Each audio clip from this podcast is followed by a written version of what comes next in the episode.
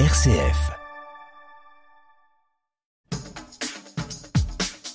Le MAG vous est proposé par la FASIC, la fondation qui accueille et prend soin des plus fragiles en Anjou. Bonjour à toutes et à tous. Nous allons aujourd'hui nous intéresser à une passion qui touche près de 100 000 Français. Aujourd'hui, une passion qui pourrait sembler d'un autre temps, voire d'un autre âge ou à contre-courant. Il s'agit de la vénerie. Euh, qui chasse à court en 2023 Une récente étude du CSA est venue tordre le cou aux idées reçues avec des chiffres plutôt étonnants, dont celui-ci. Il y a 28% de femmes chez les membres d'équipage ou encore les veneurs dépensent en moyenne 1000 euros par an pour participer à des chasses à court et environ une dizaine par an. Alors pourquoi la chasse à court est-elle aussi stigmatisée et pourquoi est-elle dans le viseur des écolos et ce depuis de nombreuses années déjà? Eh bien toutes ces questions, nous les posons à des passionnés, à des spécialistes. Ce sont nos invités. Bonjour Olivier de la Bouillerie. Bonjour madame. Vous êtes vice-président de la Fédération départementale des chasseurs de Maine-et-Loire. Antoine Delmarmol est là aussi. Bonjour. Bonjour madame. Vous êtes président de l'Association nationale des jeunes veneurs et vous êtes venu avec une veneur, Hortense Cotreuil. Bonjour. Bonjour madame.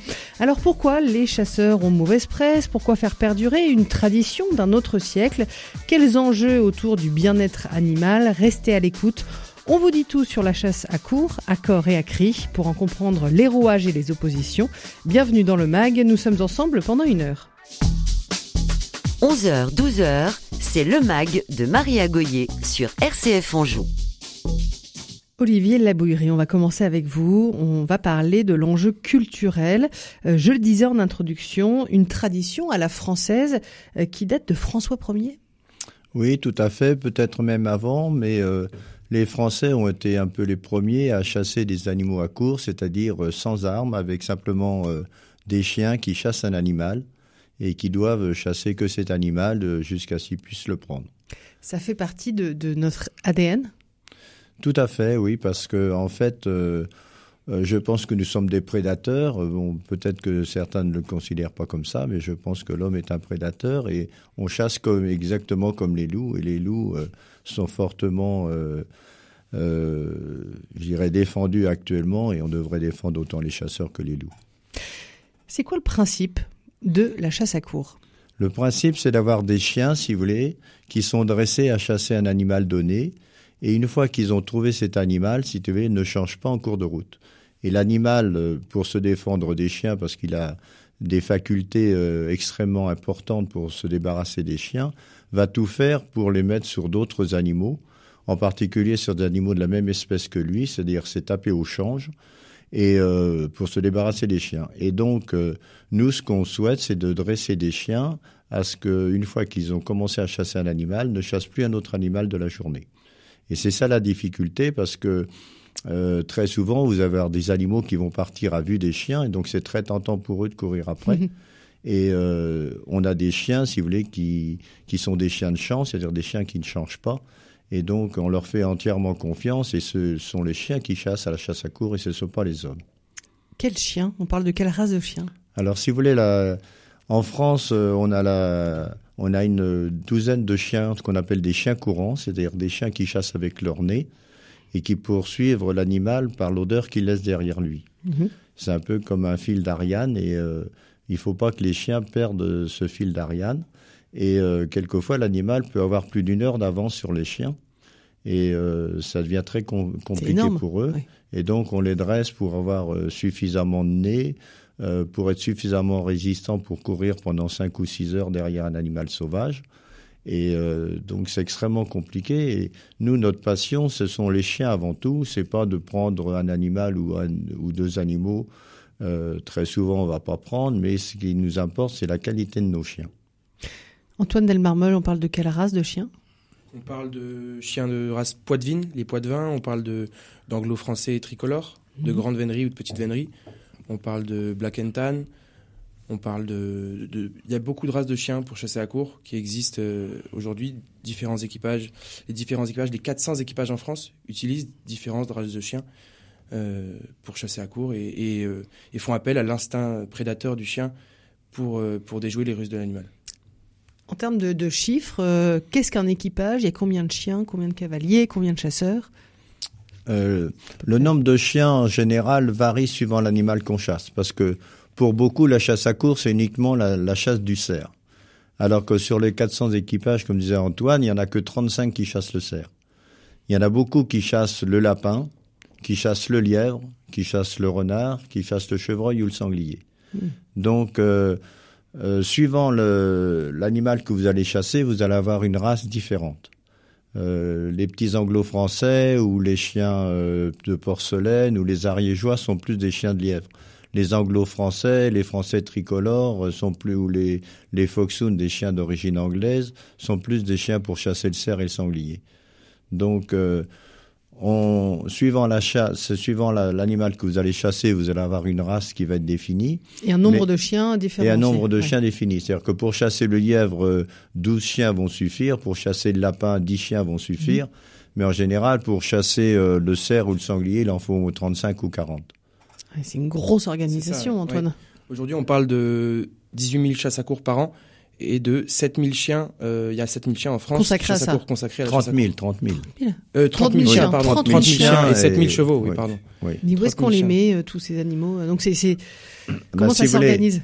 euh, Chaque équipage, en général, a un chenil dans lequel euh, les chiens sont, euh, passent la journée, mais on les promène en général tous les jours pour les, les détendre un peu et ils chassent en moyenne deux ou trois fois par semaine. 30 000 chiens en France, 7 000 chevaux. Oui, 8 000 hein, chevaux. 8 000 chevaux même. Et il faut dire que la chasse à course sauve beaucoup de chevaux de l'abattoir parce que la plupart des chevaux euh, avec lesquels on chasse sont des chevaux de réforme de course. Soit des chevaux qui ont terminé leur carrière, soit des chevaux qui, n'ont pas été qualifiés. Et donc, euh, la chasse à course sauve beaucoup de chevaux et nos chevaux, si vous voulez, ont une seconde vie. Euh, parce qu'ils vont chasser euh, de 6 ans à 20 ou 25 ans. On, les, on a garde des chevaux euh, très âgés qui, qui peuvent continuer à chasser. Alors moi j'ai compris dans ce que vous dites depuis le début de l'émission, il y a les équipages, il y a les chevaux, il y a aussi bien sûr les chiens. C'est une, c'est un même équipage qui, qui, gère tout ça, Antoine?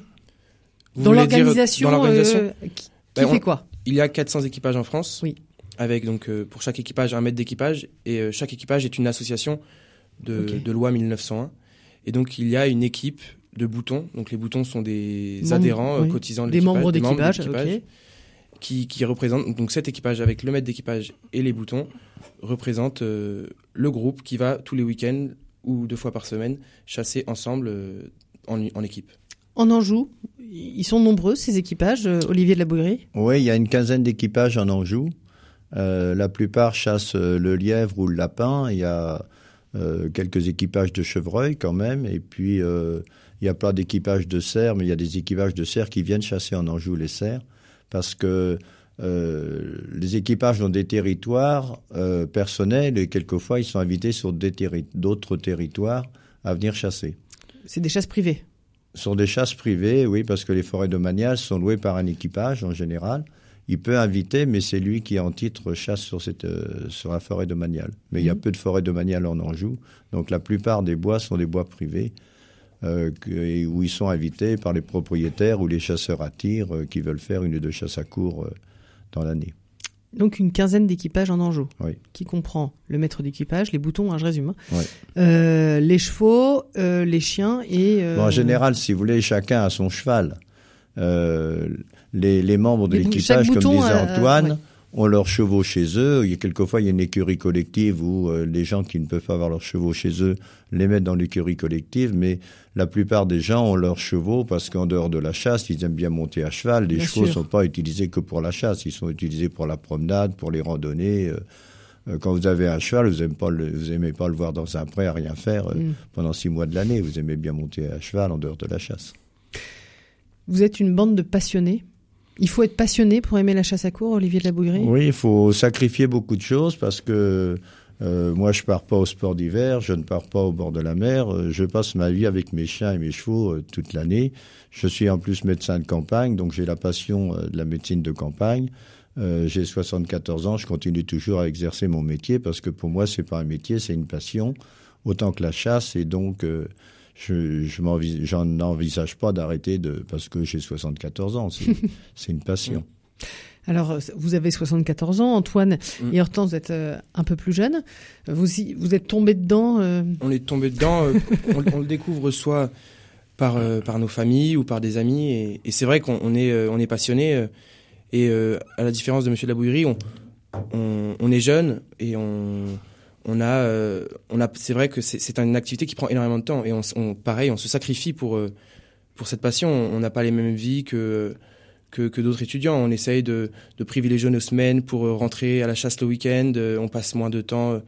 c'est vrai qu'on passe beaucoup de temps en forêt. On n'a pas forcément le, le- la semaine classique d'un étudiant euh, aujourd'hui, euh, ou d'un étudiant ou d'un jeune pro. euh. Vous séchez pour aller, pour Ça aller peut à la arriver. chasse. Hortense, comment est née cette passion? Ah bah, moi, mes parents ont toujours chassé depuis que je suis toute petite, euh, avec mes frères et sœurs. À mes court cousins. Oui, toujours. Un peu à tir aussi, mais plus à court surtout. Et euh, depuis que je suis toute petite, euh, on va à la chasse avec euh, mon papa. On allait dans le coffre de la voiture et puis on partait à la chasse tous les samedis. Et le mercredi quand il n'y avait pas école. Ah ouais, Ouais. Ok. C'est une sacrée organisation. Quand vous dites, euh, pour, pour bien comprendre, hein, euh, euh, tiens, samedi, je vais à la chasse à cour. euh, quand vous êtes maître d'équipage, c'est du temps plein quasiment, Olivier Ah oui, c'est le temps plein. Si vous voulez, je me lève à 5 heures du matin, je me couche à minuit, parce qu'entre la chasse et la, la médecine, j'ai pas beaucoup de temps. Oui. Mais si vous voulez, les chiens, c'est un travail de tous les jours. Tous les matins, je vais les voir, je fais les chenilles avec ma femme. le soir, on repasse les soigner. Les jours de chasse, bon, bien sûr, il faut partir plus tôt. Euh, faut les, faut, faut les transporter. oui, il faut les transporter avec les chevaux et avec les chevaux. Et quand vous rentrez, il est 9h ou 10h, vous devez faire le chenil, vous devez faire les chevaux et vous couchez à 2h du matin.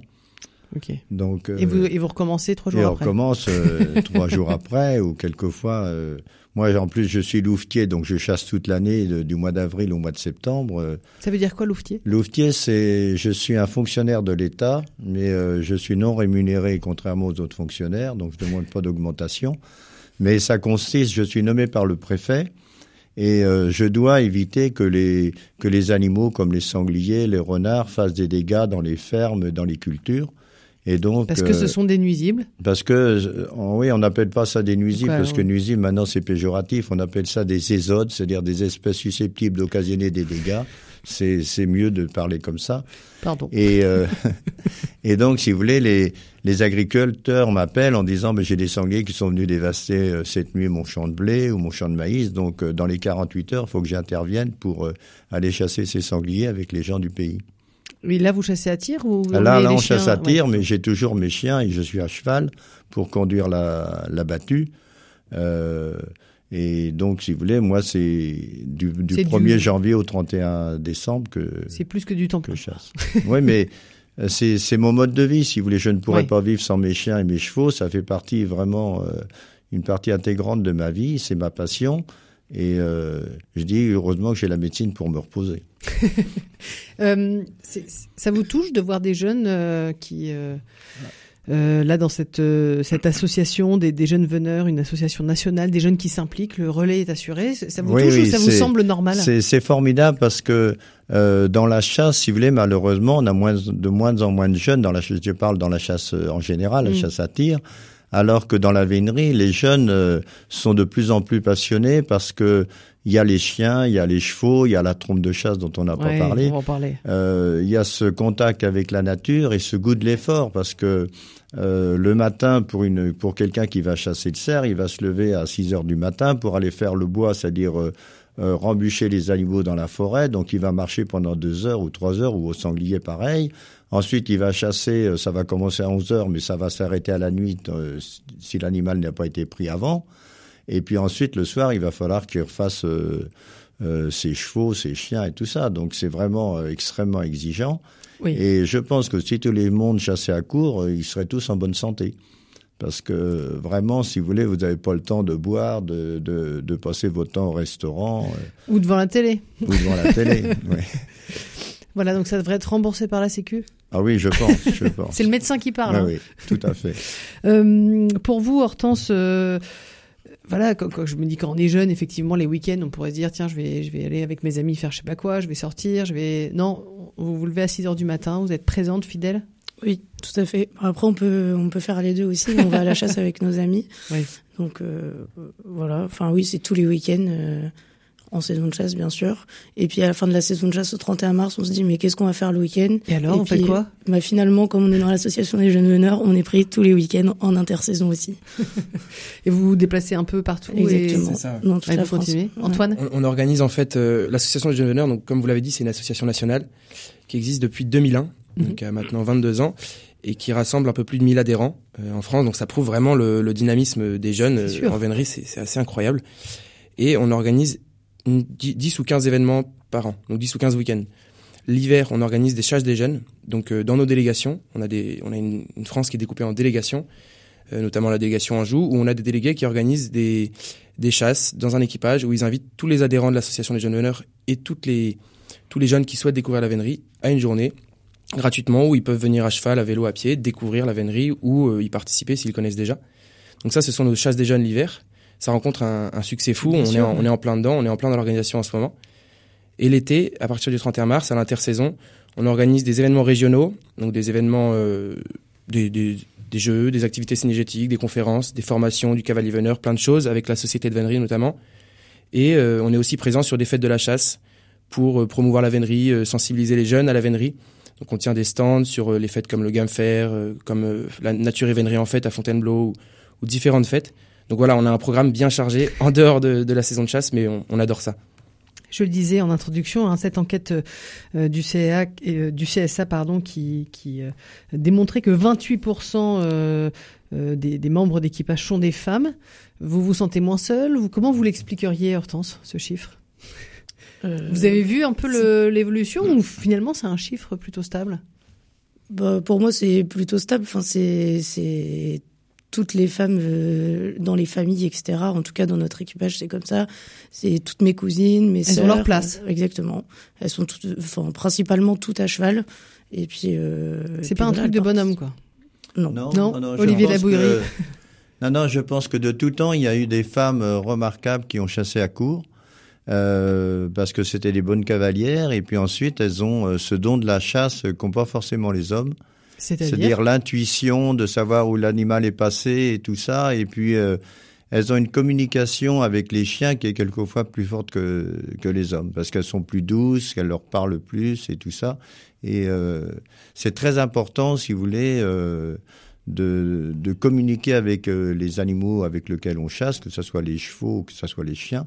Et les femmes, quelquefois, sont plus douées que les hommes pour faire ça. Hortense, vous prenez le compliment? Et c'est vrai que c'est quelque Antoine chose de très délicat. Le, le contact entre l'homme et les chiens, le contact entre l'homme et le cheval, c'est quelque chose de très délicat. Et c'est vrai que les femmes, euh, autant que les hommes, et, et ont ce, ce relationnel très délicat et très important à avoir pour, euh, pour avoir une relation de confiance en- entre l'homme et l'animal qui est, qui est primordiale en chasse à court parce qu'on adore nos animaux. Vous diriez que c'est un sport, euh, une passion, une activité raffinée dans le sens, euh, voilà, et moi j'entends délicatesse, j'entends exigence. euh, c'est pas, vous n'êtes pas avec des lances euh, en train de courir derrière un, un sanglier, quoi. Ah non, non.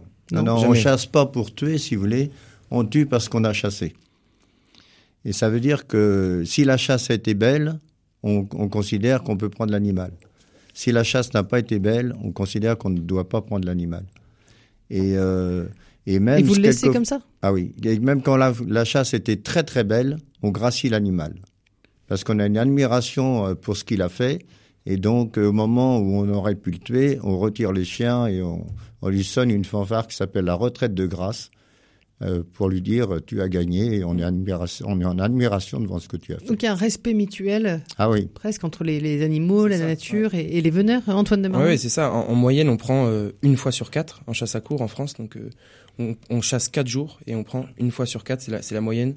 Et, et c'est vrai qu'il y a un respect entre l'homme, et l'animal sauvage euh, qui, est, qui est hyper important. Et on ne veut pas le contraire parce que sinon, ça, ça ne serait plus, euh, ça ne serait plus notre passion. En fait, notre passion, Mm. c'est de confronter l'instinct du chien, l'instinct de l'homme, à l'instinct de l'animal sauvage.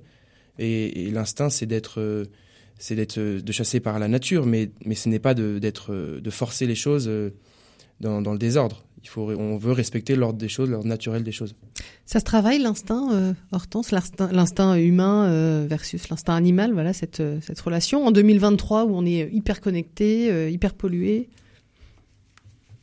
où c'est inné?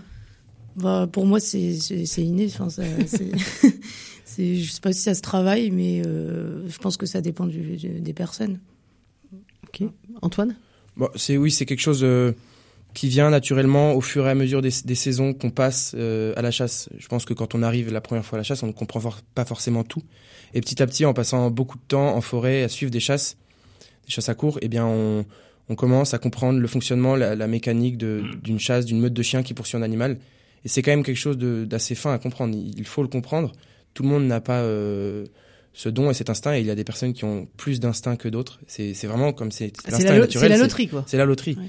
Oui, ou pas, Olivier. Labouiré Oui, euh, comme disait Antoine, si vous voulez, euh, on acquiert euh, au fil de, des chasses, si vous voulez, euh, une façon de chasser, une façon de comprendre les chiens, de comprendre les ruses des animaux et tout ça. Euh, mais je dirais comme les comme les chiens, il y en a qui sont toujours mauvais et chez les veneurs c'est pareil. Il y en a qui sont toujours mauvais, qui vont rien comprendre même s'ils vont deux fois par semaine à la chasse. Ah ouais? Ah oui, ils comprennent rien parce que si vous voulez, il faut connaître les chiens. Alors il y a des gens ils sont incapables de reconnaître les chiens. Si vous connaissez pas les chiens, vous pouvez pas dire c'est un tel un tel qui est passé en tête donc c'est forcément bon. Oui. Euh, C'est un peu comme une équipe de, de foot. Si vous voulez, si vous voyez Mbappé marquer un but, vous êtes en admiration, vous dites il joue bien. Euh, Il y en a qui sont en troisième euh, division puis qui y resteront toujours. Si vous voulez, les chiens c'est pareil. Il y a les super doués pour lesquels on a une admiration euh, énorme. Et puis les chiens moyens qui essayent de progresser mais qui progressent pas.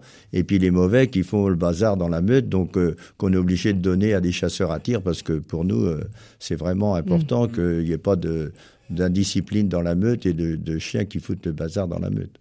Mais, mais Oui, chacun Antoine prend son plaisir. Chez les Oui, hommes, même ceux ou qui sont moins doués. L'objectif, c'est c'est pas d'être le premier de comparer à une équipe de foot, c'est pas d'être le premier. Oui, L'objectif, c'est de Tout le monde a sa plaisir. place. Tout le monde a sa place et tout le monde est le bienvenu pour euh, pratiquer euh, la vénerie comme il le souhaite. Euh, S'il veut être à cheval pour euh, plutôt profiter d'une balade à cheval, euh, eh bien, euh, c'est son plaisir et, et il a le droit.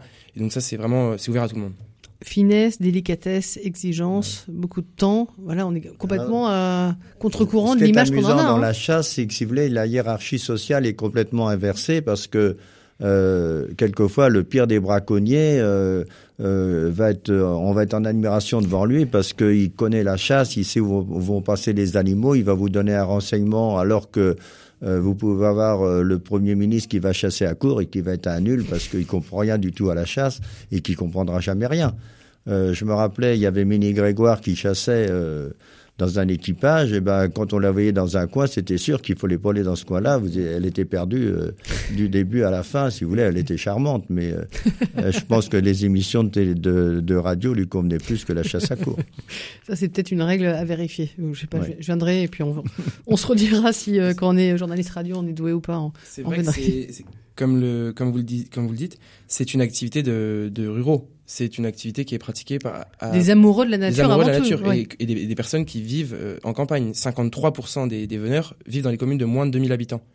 Donc comparé à l'image euh, très critiquée du veneur euh, parisien, Oui, retraité, riche, ouais. qui rentre en, en province chasser le cerf le week-end, c'est complètement faux. 53% des personnes vivent dans des villages de moins de 2000 habitants. Une quarantaine, enfin 40% ont moins de 50 ans. Ce sont des femmes qui sont jeunes, qui chassent principalement le lièvre, beaucoup à pied, à cheval. 66% sont à pied et, et à, pied- et à vélo, le reste à cheval. Donc c'est vraiment, euh, on, enfin cette étude du CSA est là pour génial, démentir ouais, en fait, ouais. est là pour démentir cette image très très caricaturale de- du veneur euh, parisien euh, qui, qui, qui va en province pour chasser le cerf. Oui. C'est pas du tout ça. En fait. C'est vraiment du ça. président. Oui. Lors des chasses présidentielles. Ça, c'est encore un autre débat à Chambord.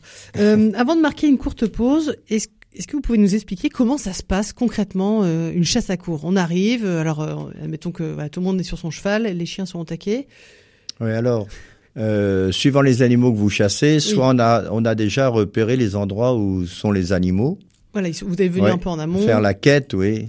Faire, donc les gens ont fait des, quêtes. traces, les... Et donc, euh, il y a un rapport où les gens qui, les valets de limier, qu'on on appelle ça comme ça, il y a, euh, vous disent, ben voilà, moi j'ai connaissance d'un cerf ou d'un sanglier ou d'un chevreuil ou d'un renard à tel endroit. Et le maître d'équipage va, les, euh, va décider sur quelle brisée il va aller. La brisée, ça veut dire qu'on coupe une branche et on marque l'endroit où est rentré l'animal. C'est un terme maintenant qui est, qui, est passé dans, dans le jargon français. Euh, aller sur la brisée de quelqu'un, euh, c'était à cause de la chasse à court. Donc euh, le maître d'équipage décide d'aller avec ses chiens. Alors soit il va attaquer avec des rapprocheurs pour être sûr de trouver l'animal qu'il a décidé de chasser. C'est-à-dire que les rapprocheurs, on met, au lieu de mettre toute la meute, on met cinq ou dix chiens qui vont lancer l'animal. Si c'est pas le bon, on va les arrêter. On va rechercher. Parce que si vous mettez toute la meute, ils vont pas comprendre que vous les arrêtiez et puis qu'ensuite il faut qu'ils en chassent un autre. Donc euh, parce que eux, ils sont euh, dressés à ne chasser qu'un animal, comme je vous ai dit tout à l'heure. Donc euh, le premier animal qu'il va trouver, il va pas falloir les arrêter, il faut les laisser chasser.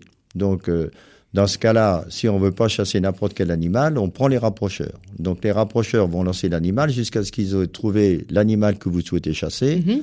Vous les arrêtez à ce moment-là et vous allez chercher la meute que vous découplez, c'est-à-dire que vous les mettez sur le, la voie de l'endroit où est passé l'animal. Voilà, c'est parti. Quand vous chassez le lièvre euh, ou euh, le lapin, on fait pas le bois comme ça. Euh, donc on part dans un bois avec des chiens et les chiens cherchent. Il peut partir des chevreuils, des sangliers, des cerfs. Normalement, ils ne doivent pas les chasser parce qu'ils sont créancés, c'est-à-dire qu'ils ne chassent qu'un animal, c'est-à-dire qu'ils sont créancés à chasser le lièvre, ils ne chassent que les lièvres. Tous les autres animaux qu'ils vont rencontrer ne vont pas les intéresser, ne doivent pas les intéresser surtout.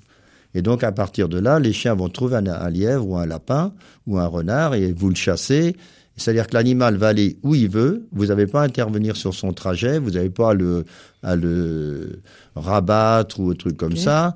Il faut le laisser faire tout ce qu'il veut, toutes les ruses qu'il veut, et c'est aux chiens de démêler tout ça et de vous les, de les aider quand ils, si jamais ils ont perdu l'animal. Donc vous, vous suivez à cheval On suit à, cheval, à, pied, à bicyclette, on suit les chiens et, euh, hein. et l'animal va où il veut. Euh, et, quand ça, et quand vous parlez d'aider les chiens, vous faites quoi? Ben, C'est-à-dire que quand les chiens l'ont perdu, hum. à un endroit donné, il faut savoir où ils l'ont perdu. On fait un cercle, si vous voulez, pour essayer de recroiser l'endroit, parce que euh, les animaux font des ruses. Souvent, euh, ils vont faire un ourvari, c'est-à-dire que ça, ça vous paraît un terme euh, incompréhensible. Ça veut dire que l'animal va filer tout droit, va revenir sur ses traces sur 300 ou 400 mètres et va sauter à droite ou à gauche. Donc les chiens, quand ils vont arriver à cet endroit-là, si c'est des bons chiens, ils vont dire ça sent très fort, ça veut dire que l'animal est revenu, il faut s'arrêter là, il faut pas aller plus loin. Hmm. Si ce sont des mauvais chiens, ils vont aller au bout en disant ça sent très bon, il doit pas être loin, alors qu'ils vont tomber à un endroit où il n'y a plus rien du tout. Hmm. C'est un cul-de-sac. Donc à partir de ce moment-là, ils vont rester là et puis ils sauront pas comment retrouver l'animal. Donc à vous de les faire reculer par où l'animal est venu pour essayer de retrouver l'endroit où l'animal a décroché. Donc euh, ça c'est pour les aides. Et quelquefois les animaux vont aller dans une rivière, ils vont se laisser emmener par le courant pendant 300 ou 400 mètres ou 500 mètres. les chiens ils vont arriver à l'eau, ils vont traverser la rivière, ils vont aller en face, il n'y a rien. Donc ils savent pas quoi faire. Donc c'est à vous de les aider, leur dire bon ben il a dû descendre le courant, remonter le courant et euh, et quelquefois vous pouvez mettre une heure à retrouver l'endroit par lequel l'animal est parti. Et puis d'autres fois, l'animal, si vous voulez, euh, au lieu de se sauver, il se cale à un endroit euh, et là, il retient son, son odeur et les chiens vont passer quelquefois un mètre, euh, ils vont pas le sentir. Donc, euh, si vous voulez, les, les animaux ont des tas de ruses pour se débarrasser des chiens, alors que la plupart des gens pensent que le pauvre animal, il y a 40 chiens derrière lui, il, file tout droit, pendant quelques kilomètres, il tombe épuisé devant les chiens. Non, c'est un jeu naturel. Ah oui, c'est un jeu naturel. Et, et dans les forêts où les animaux sont chassés à court, ils sont 100 fois plus difficiles à prendre que dans les forêts où ils sont pas chassés à court. Parce qu'ils n'ont pas, ils ont pas les ruses, ils n'ont pas l'entraînement. Pas de menace euh, naturelle ah quand même. Oui. Euh, vous chassez à court dans un endroit où les animaux sont pas chassés, au lieu de les prendre en 3 heures, vous allez les prendre en 2 heures. Parce qu'ils manquent d'entraînement, ils n'ont pas l'habitude d'avoir des chiens derrière eux. Ils font pas leur boulot d'animal. Un animal apprend de la chasse à court. Oui, Antoine Un animal qui est chassé apprend de, un animal qui, qui, est chassé et qui s'en sort apprend de, ce qu'il a vécu et, et, acquiert encore plus d'instinct. Et, et c'est pour ça en fait que les animaux aujourd'hui savent se défendre parce que ça fait des milliers d'années qu'ils sont chassés avant par les loups, aujourd'hui par les chiens. Et ils ont toujours eu dans leur instinct cette façon, cette méthode de se défendre. Et donc euh, ils, ils, le transmettent dans leur gène et, et ils l'apprennent de journée en journée. C'est passionnant. Hortense. Mais Hortense, elle est acquise à la cause. Hein. Oui. Non, mais je voudrais dire, actuellement, on a des tas de problèmes avec des cerfs qui vont se réfugier dans des maisons ou des choses comme ça. Donc, il y a une loi qui est passée en interdisant de poursuivre les animaux quand ils vont dans les maisons. Mais pourquoi les cerfs font ça? Parce que ils ont l'impression d'être chassés par des loups. Donc, ils disent notre dernier euh, refuge, c'est d'aller près des hommes parce que les loups ont peur des hommes. Donc, c'est peut-être comme ça qu'on va se sauver. Mhm. Et donc, s'ils vont dans vie, en ville ou dans une gare, c'est pas euh, parce qu'ils ont été poursuivis par les chiens, c'est parce que ils se disent c'est notre dernière, euh, c'est notre dernière chance de salut. Il faut qu'on se réfugie près des hommes parce que les loups vont s'arrêter. Et parce que les forêts étaient là avant. Et parce que les forêts étaient là avant aussi. Oui, donc eux, ils ont un, un, ancien territoire imprimé. Le, le, territoire s'urbanise et donc ils, ils ont toujours connu des, des, des forêts. C'est pas pour chercher de la nourriture? Non, c'est parce ah que.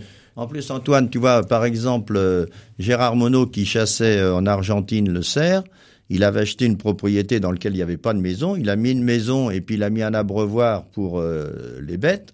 Eh ben, la moitié des cerfs qu'il prenait venaient se faire prendre près de sa maison ou aller dans l'abreuvoir parce que les, les cerfs se mettent dans des étangs en disant les chiens n'ont pas pied, moi j'ai pied, donc ils peuvent pas m'attraper. Hmm. Donc, si vous voulez, malgré qu'ils n'aient pas été chassés depuis euh, des centaines d'années en Argentine, ils avaient conservé cet instant. Incroyable. On va marquer une courte pause. On va écouter euh, quelques notes de la symphonie de la chasse de Haydn. On se retrouve juste après et on, à la suite de tout ce que vous de, venez de nous dire, nous expliquer, on va essayer de comprendre euh, eh bien pourquoi les écolos s'en prennent aussi à vous.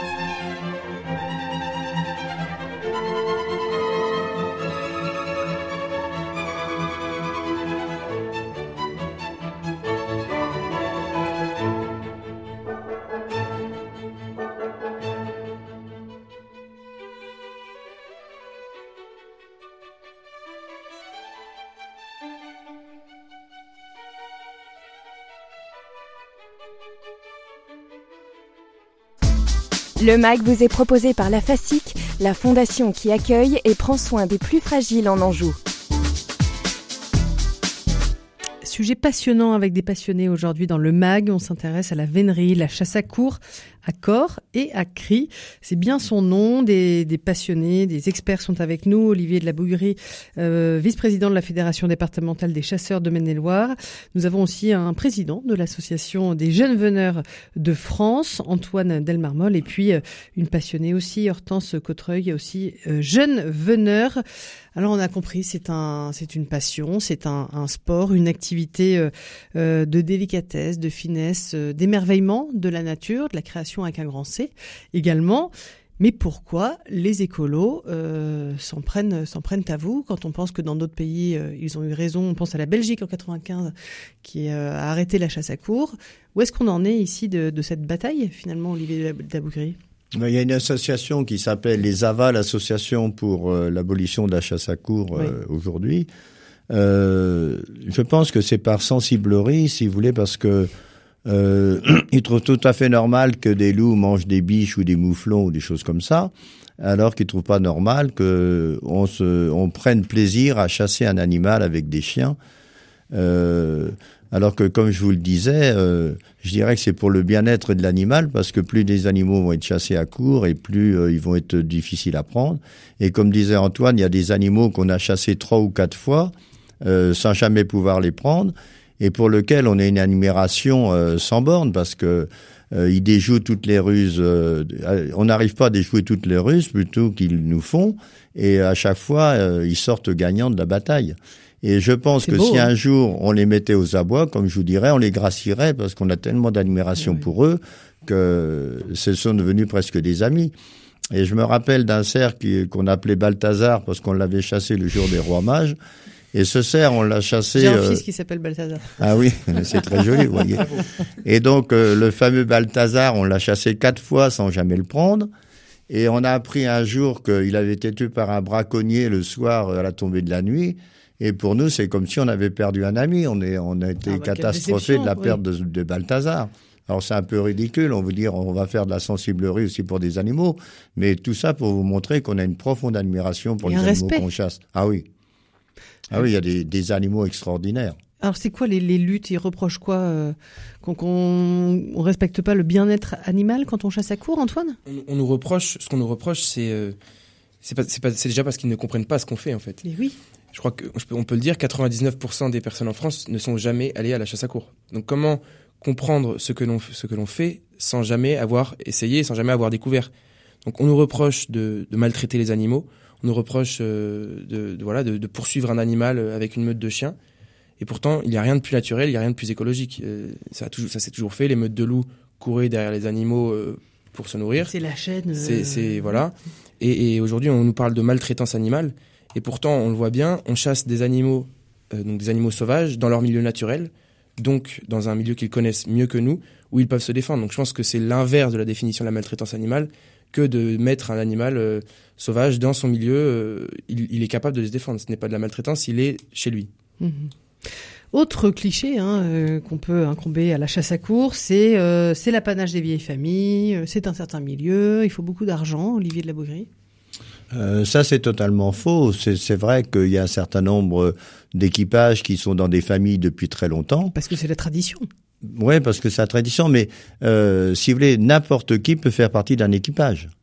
Les critères de sélection sont les critères d'amour de la chasse, d'amour du cheval ou de la trompe. Mhm. Donc une fois que ces gens-là euh, possèdent ces critères-là, euh, que vous soyez euh, ouvrier agricole, que vous soyez président de la République ou autre chose, vous pouvez chasser à court. Hein. Il n'y a, y a pas de, de- du tout une Il n'y sélection. a pas de, de ticket d'entrée, Ah non, pas du tout, pas du tout. ni de, cooptation, de, comme un club. Non, ah, non. Nous, ce qu'on souhaite, c'est d'avoir des gens qui aient, la, qui aient la passion des chiens, des chevaux, des animaux. Et peu importe euh, leurs origines, euh, ça n'a aucune importance. Et au contraire, c'est c'est un amalgame qui est qui est enrichissant, si vous voulez.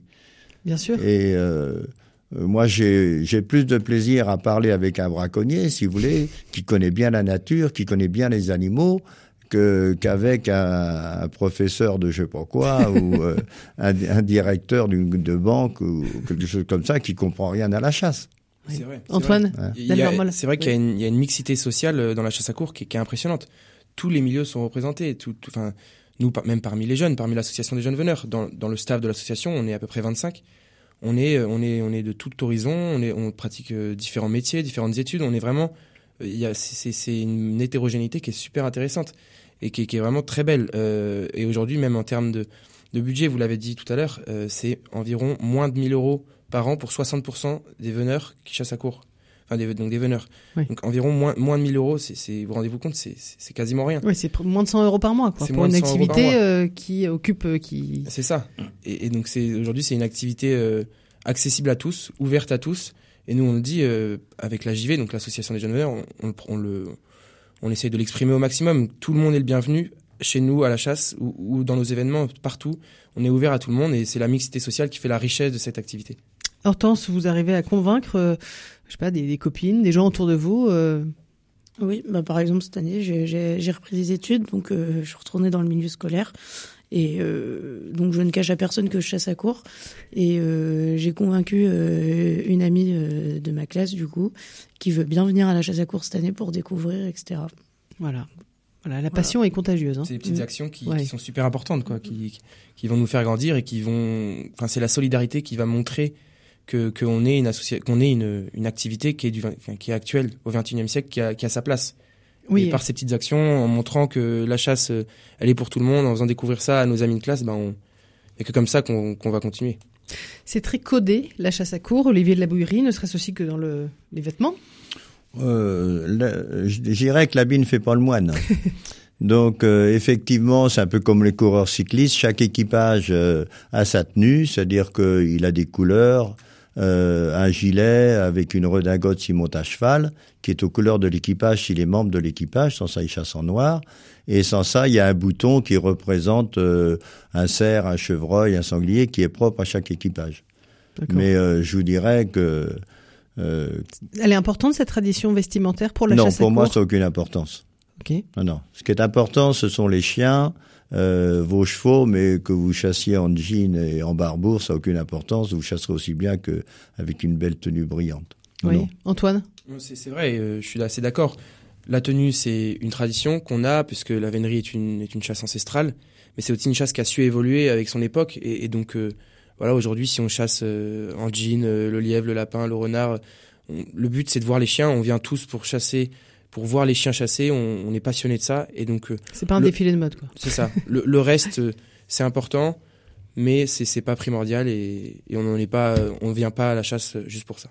Et Hortense, vous partagez ce point de vue ou vous, vous êtes contente de, de vous dire, voilà, bah, j'ai j'ai un habit, je, je le mets, ça participe aussi à l'activité? Ah bah, je partage ce point de vue parce que je, comme je suis encore étudiante, etc. euh, Enfin, on a des, des principes dans l'équipage. Enfin, moi, je vais à la chasse sans, sans, sans payer de cotisation à l'équipage, et donc je n'ai pas la tenue de l'équipage, donc euh, j'y vais en jean et en barbour, euh, comme dit Monsieur de la Bouillerie. Voilà. Donc, voilà. On n'a pas ça. parlé aussi d'un élément très important de la chasse à cour. Eh bien, c'est la trompe. Oui, la trompe, si vous voulez, en fait, euh, c'est le téléphone portable de maintenant. Hein. Bon, le téléphone portable est interdit à la chasse à cour Ah parce que, oui, parce que si vous voulez, il faut, si vous êtes perdu, eh ben vous êtes perdu. À vous de vous débrouiller. Il faut les suivre bien. avant- Si vous voulez, c'est c'est tout un art de suivre la chasse parce que quelquefois les chiens vont très vite, quelquefois vous avez beaucoup de vent, de la tempête. Donc, euh, si les chiens ont pris 4 ou 500 mètres d'avance sur vous, vous les entendez plus. Donc, ce qui est important, c'est de suivre toujours à bon vent. C'est-à-dire euh, avoir les chiens qui sont au-dessus du vent par rapport à vous. Comme ça, vous allez les attendre. Ok. Mais si vous prenez le contraire, quelquefois les chiens à 50 mètres, vous allez, même s'il y en a 50, vous n'allez pas les entendre. Donc les gens qui se perdent, eh ben, on leur dit tant pis pour eux. Mais euh, en aucun cas on veut qu'ils téléphonent aux copains en disant mais où est la chasse? Je suis perdu, je suis à tel endroit. euh, où est-ce que vous êtes? Euh, Donc euh, nous on s'interdit le, le téléphone portable. Mais par contre la trompe, si vous voulez, qui a été inventée par Dampierre euh, au moment de euh, sous le règne de Louis XV, euh, a permis d'avoir des, des, des fanfares de circonstances, c'est-à-dire que on sonne pas n'importe quoi. Chaque euh, fanfare a une, une indication bien précise. C'est-à-dire qu'on va sonner la vue, par exemple. Quelqu'un qui voit le cerf ou le sanglier ou le renard va sonner la vue. Les gens qui sont euh, à un kilomètre disent tiens, il a été vu à tel endroit, donc il s'en va dans telle direction, il faut qu'on se déplace. On va sonner le débuché, ça veut dire que l'animal est parti en plaine, donc les gens disent oh ben, l'animal quitte la forêt, c'est pas le moment de rester en forêt, il faut vite qu'on s'en aille. euh, on va sonner le ballot, ça veut dire que le cerf est dans l'eau, euh, donc les gens vont se rapprocher de l'étang euh, et tout ça. Mhm. Donc, euh, en fait, la trompe servait à, À communiquer. à communiquer. Ouais. Mhm. Et ça s'entend quand vous êtes à bon vent à plus d'un kilomètre, facilement. Antoine. Et, et donc là, oui, la trompe de chasse, qui est un instrument de musique très utilisé à la chasse, est aussi un, un instrument qui crée, euh, en dehors de la chasse, une énorme, beaucoup de de- d'activités autour de cet instrument. Il y a une fédération qui s'appelle la Fédération internationale des trompes de France, qui organise euh, des concours tous les ans, avec des champions de France, des champions internationaux. Et, et il y a des, des centaines, des milliers de sonneurs en France qui, qui s'entraînent sous les ponts à Angers, notamment. Ouais, on les entend, c'est rigolo. on les hein, entend, oui. c'est voilà, c'est très sympa et, et c'est euh, ça crée un dynamique et il y a vraiment euh, une dynamique et il y a vraiment des groupes de trompes, des concerts régulièrement. Donc c'est devenu au-delà d'un instrument à la chasse, un instrument de musique en lui-même qui est rentré au patrimoine mondial de l'UNESCO il y a quelques années. Je ne saurais Mhm. pas vous dire quand, mais qui fait désormais partie de, de cette entité. Et voilà, c'est un instrument qu'on adore, qu'on tous les veneurs écoutent toujours un CD de trompe dans leur voiture, plaisir, euh, en- ouais. sur la route. euh, C'est, euh, on est né avec et on, adore ça. Donc, si je résume, dans votre équipage, faut aussi des sonneurs? Il faut- Absolument. C'est pas, c'est pas indispensable. Ça, c'est, c'est, c'est mieux d'avoir des plus. sonneurs parce que ça fait partie de, de la chasse à cour. Mais euh, si vous- il y a des gens qui savent pas sonner, euh, il y a des tas de gens qui se sont mis à chasser à cour en Auvergne parce qu'avant ils chassaient au, au bâton, c'est-à-dire euh, sans fusil mais avec des chiens. Puis ils se sont dit, mais ils n'avaient pas le droit de prendre les animaux.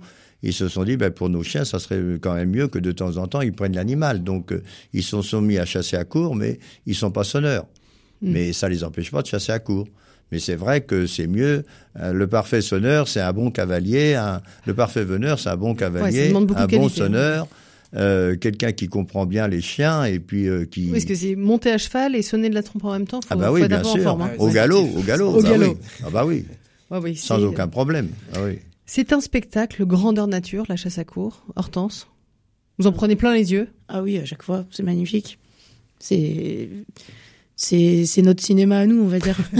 On en rêve le soir. Ah ouais? Bah oui, on en Ouais. parle tout le temps. C'est Et vous refaites les récits de chasse? Ah bah oui, toutes nos soirées. On passe des heures, on passe des Ouais. heures entre copains à parler de Ouais. ça, c'est sûr. Pour vous, euh, Olivier Labouillerie? Oui, on n'a pas parlé des suiveurs, mais euh, ça attire un monde, de- un monde fou. Euh, les, les chasses de cerfs, quelquefois, sont perturbées par le nombre de suiveurs. Parce qu'il y a trop de voitures, il y a des maintenant de plus en plus les gens suivent à bicyclette, ce qui est, parce qu'ils font un effort physique euh, et ce sont d'excellents euh, veneurs parce qu'ils savent où va passer le cerf et tout ça. Mais quelquefois ça peut perturber euh, la chasse parce que l'animal arrive pour sauter à un endroit puis il y a déjà 15 cyclistes qui sont là donc euh, il fait demi-tour. Et euh, si vous voulez, le principe, c'est surtout de pas gêner l'animal dans Oui. sa dans sa fuite, dans ses ruses et tout ça. Et quelquefois, le euh, les- le nombre de suiveurs peut perturber la chasse. Mais on peut rien faire contre parce que ce sont c'est aussi un soutien. Oui. Alors, il y a, on l'a évoqué, hein, des, des pays qui ne, ne sont plus autorisés à chasser à court, comme la Grande-Bretagne, euh, mais qui continuent avec des leurres. Euh, Est-ce que vous pouvez nous, nous l'expliquer, Antoine Delmarmol? Qu'est-ce que c'est que ça? Il n'y a pas je- d'animal? Je ne connais pas très bien, peut-être que vous connaissez un ouais. peu Oui, mieux que moi, mais Alors, vous si êtes- vous voulez, êtes là- déjà allé? Oui, oui, j'ai beaucoup chassé en Angleterre parce que les Anglais sont des éleveurs euh, et De des chiens. dresseurs de chiens extraordinaires et des cavaliers émérites. Euh, donc j'ai beaucoup d'admiration pour les Anglais. Et euh, eux, c'est la chasse au renard. Ils chassent, il y a, quel, il y a Hmm. trois équipages qui chassent le cerf, ils chassent pas le chevreuil, ils chassent le renard, le lièvre euh, et la loutre aussi. Donc euh, les Anglais, si vous voulez, ont, du, Tony Blair avait promis aux écologistes que s'il était élu, il interdirait la chasse à court. Donc, comme il a été élu, il a, il a interdit la chasse à court. Et quand il a écrit ses, ses mémoires, il a dit la seule bêtise que j'ai faite, c'est d'interdire la chasse à court. Tout ça pour vous dire que la loi euh, vous interdisait de poursuivre un animal avec des chiens, mais que vous pouviez chasser euh, des leurres ou vous pouviez chasser au faucon, si vous voulez. euh, la- euh, et puis sans ça, vous pouviez chasser avec deux chiens. Donc les Anglais qui sont pas bêtes ont dit bon on va on va mettre un leurre. Le leurre va aller à un endroit où il y a un renard et nos chiens ils vont partir sur le renard. Donc on n'y peut rien. C'est nous on a tout fait pour qu'ils chassent pas le renard, mais il est parti Ouais. derrière. Donc à partir de là, essayons de les récupérer. Voilà. Donc euh, c'était une façon de chasser.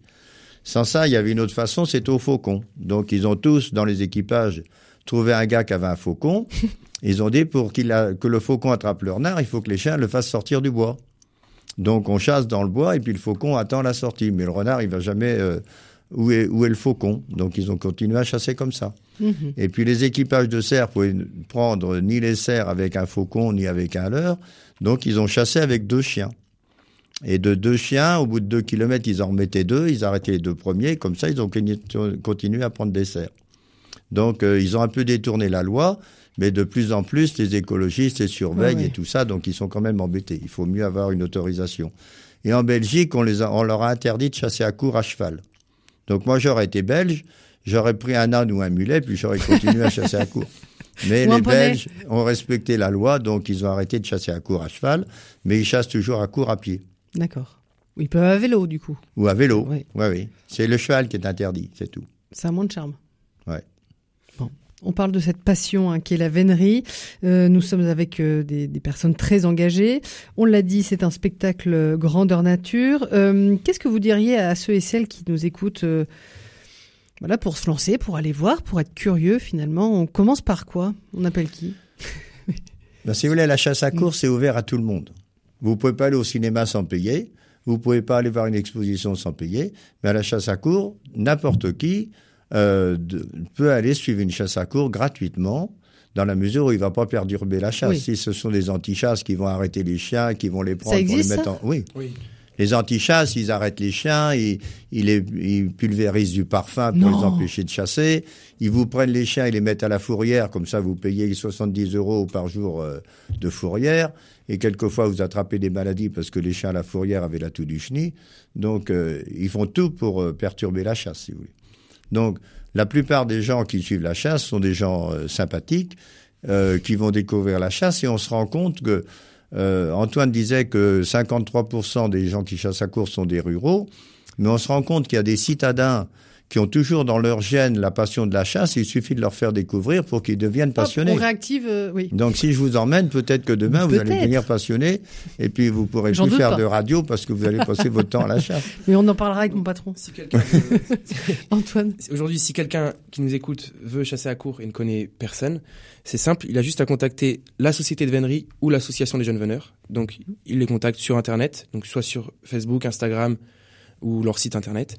Il y a des numéros de téléphone et voilà, il va être dirigé vers un délégué régional qui va l'orienter vers un équipage à les, à les suivre en fonction de, de ses envies, etc. Donc c'est tout simple, c'est ouvert à tout le monde. Vous êtes trouvable. Il faut appeler, voilà. Ah oui. On est très trouvable. C'est pas facilement. confidentiel. Ah non, Ah non. C'est pas une pas. élite, c'est pas un club. Non, non, non. Non, non, mais même euh, autrefois, les, les rendez-vous de chasse étaient marqués dans les journaux. On marquait le rendez-vous de chasse dans le journal, dans le courrier de l'Ouest, en disant euh, l'équipage rallié en joue va chasser en forêt de Chantelet tel jour à telle heure. euh, et voilà, tous les. Et quelquefois, même les comptes rendus de chasse étaient faits dans le journal. Est-ce que vous chassez à tir aussi ou est-ce que ça n'a rien à voir, Antoine? On chasse à tir aussi. Vous arrêtez jamais, quoi. On chasse à tir. on fait, on fait, on fait les deux. Euh, on est passionné et on considère que euh, la chasse à tir et la chasse à court sont quand même très liés. Sans chasse à tir, ce serait très difficile de chasser à court. Et, et, et l'inverse, euh, et l'inverse se tient. Parce qu'aujourd'hui, la, la chasse à tir, euh, elle, euh, c'est le, c'est le, c'est les gardiens des forêts. Enfin, c'est le, oui, c'est la, la bonne gestion d'une Oui. forêt Qui fait de la régulation. qui fait la régulation. Mmh. Et aujourd'hui, on ne pourrait pas chasser à court si euh, les forêts étaient euh, surpeuplées au, au- au point d'en déborder. Enfin, Oui. Je pense que Olivier, vous êtes de la Oui, les, les prélèvements font, faits par la chasse à court sont tellement faibles que ça n'a aucune incidence sur les, les populations d'animaux. Alors que là, on est de plus en plus, euh, euh, on a de plus en plus de problèmes avec les sangliers, avec les cervidés, avec les chevreuils. Et s'il n'y avait pas les chasseurs à tir pour les réguler, c'est pas la chasse à court qui va Oui, les On a réguler. c'est- une incidence. et c'est- voilà, et en c'est- proportion. en on, a une- proportion. on, a, on prend 1% des prélèvements sur les prélèvements euh, de, de chasse en France pour 1% de veneurs sur les chasseurs. en enfin, on a une incidence en proportion. Oui. Ah, parce qu'il y a encore Oui. plus d'un million de chasseurs euh, en France. Oui. Donc heureusement qu'ils sont là pour réguler les sangliers, parce que c'est vraiment un problème national et euh, qui nous fait beaucoup de soucis au niveau des fédérations. hein. Qu'en est-il aussi de la, la question de la sécurité Euh, C'est dangereux de chasser à court ou pas Ah, plus Absolument que pas. de- On n'a pas d'armes. Non, non. Mhm. y a aucun Les chutes de cheval Non, non. C'est ni dangereux, je dirais, pour les gens, ni dangereux pour l'animal, parce qu'il n'y a aucun animal de blessé, si vous voulez. Autant la chasse à court, à la chasse à tir, vous pouvez pas être sûr de votre tir. Vous allez peut-être lui casser une patte, lui casser la mâchoire, ou lui casser euh, je ne Oui. sais quoi, ou une balle de panse, et puis l'animal va, va continuer Va à souffrir, blesser. ouais, ouais, ouais. Alors qu'à la chasse à court, soit il est pris, soit il n'est pas pris. C'est ça. Donc, euh, euh, il s'en remet tout à fait. Il n'est pas épuisé de. Il n'y a aucun danger. Non. On croise beaucoup, Ouais. on croise souvent des promeneurs en forêt domaniale ou en forêt. On croise des promeneurs qui cherchent des champignons et, et qui, et qui nous disent bah, euh, est-ce que je suis en danger? Est-ce que je peux rester ici? On leur dit mais il n'y a, il y a aucun problème. On n'a pas d'arme à feu. Ils, ils, ont, ils ont souvent peur, mais il n'y a au- aucune arme, il n'y a aucun danger. Ça pour les vite, promeneurs, pour les chasseurs, pour les ouais. personnes extérieures. Ça va vite, il faut faire attention, mais c'est il n'y a aucun danger. Non, mais il y a quand même une histoire scandaleuse. C'est l'histoire Pilarski, Ouais. où on a mis en accusation une meute de chiens, alors que les chiens sont des chiens de compagnie, si vous voulez. euh, jamais ils vont attaquer une personne. Non. Et euh, on a mis ça sur le dos de la chasse à cour. Et, et une fois qu'on a démontré que c'était le chien euh, euh, qui avait tué euh, cette femme, on- les médias se sont tus euh, sur ce truc-là. Moi, je suis scandalisé euh, justement par le, cette non-information des médias dans certaines. dans C'est les lobbies cas. aussi. Hein. C'est Donc, ça. Ah oui, oui. Tous les collectifs anti-chasse ont accusé la chasse à cour de- et la meute de chiens d'avoir tué cette jeune femme, alors qu'en réalité, c'était, ça a été prouvé, et on en a très peu parlé, mais ça a été prouvé, c'est son chien, son chien d'attaque qui, qui, qui l'a tué, en fait, tout simplement. Et, et on n'a pas, on n'en a pas parlé. À partir de quel âge on peut aller à la chasse à court, Olivier Dabougry On peut Moi, emmener ses suis enfants? allé, je prenais encore le biberon, donc il n'y a pas d'âge. Il a pas Et d'âge. puis, euh, euh, je tâcherai de mourir à cheval derrière mes chiens euh, le plus tard possible. Vous aussi, Hortense, vous êtes allée depuis toute petite? Ah oui, tout à fait, tout à fait. Même ma dernière petite sœur, euh, euh, elle est née fin août, euh, mi-septembre, elle était à la chasse dans la voiture euh, avec mes parents et nous. Voilà. Et elle y va encore. Votre programme du week-end, là, c'est quoi? Ou cette semaine, il y a déjà des chasses? Cette semaine, malheureusement, il va falloir travailler, en tout cas pour ma part. mais euh, samedi, je serai à la chasse. D'accord. Ou ça en Anjou Non, moi, je suis de Poitiers. D'accord. Je rentre, euh, je prépare les chevaux, et le samedi, je suis à la chasse. D'accord. Hortense Exactement pareil. Samedi à la chasse, dimanche à la chasse. Olivier Moi, j'ai chassé hier et puis je chasserai samedi et dimanche. ouais. D'accord. Merci à tous les trois d'être venus témoigner de cette passion, nous aider à casser un peu euh, nos images, nos préjugés qu'on peut avoir sur la chasse à cour. Vous reviendrez? Ouais. Très volontiers, puis on vous invite surtout à venir suivre une chasse à avec joie, avec plaisir. Merci, Merci beaucoup. beaucoup. On se redit hein, deux adresses la Société de Vénerie et puis aussi euh, l'association des jeunes veneurs pour euh, trouver les, les, bons contacts. Exactement. Merci beaucoup. Bonne chasse. Merci. Dans merci. les dans les jours à ça, venir. Ça se dit pas quand même. Ça se dit pas quand même. ah bah voilà, je commence déjà mon apprentissage. Merci euh, beaucoup. Et puis une adresse pour toutes les, les bonnes idées, les bonnes pratiques, bien sûr, c'est rcf.fr.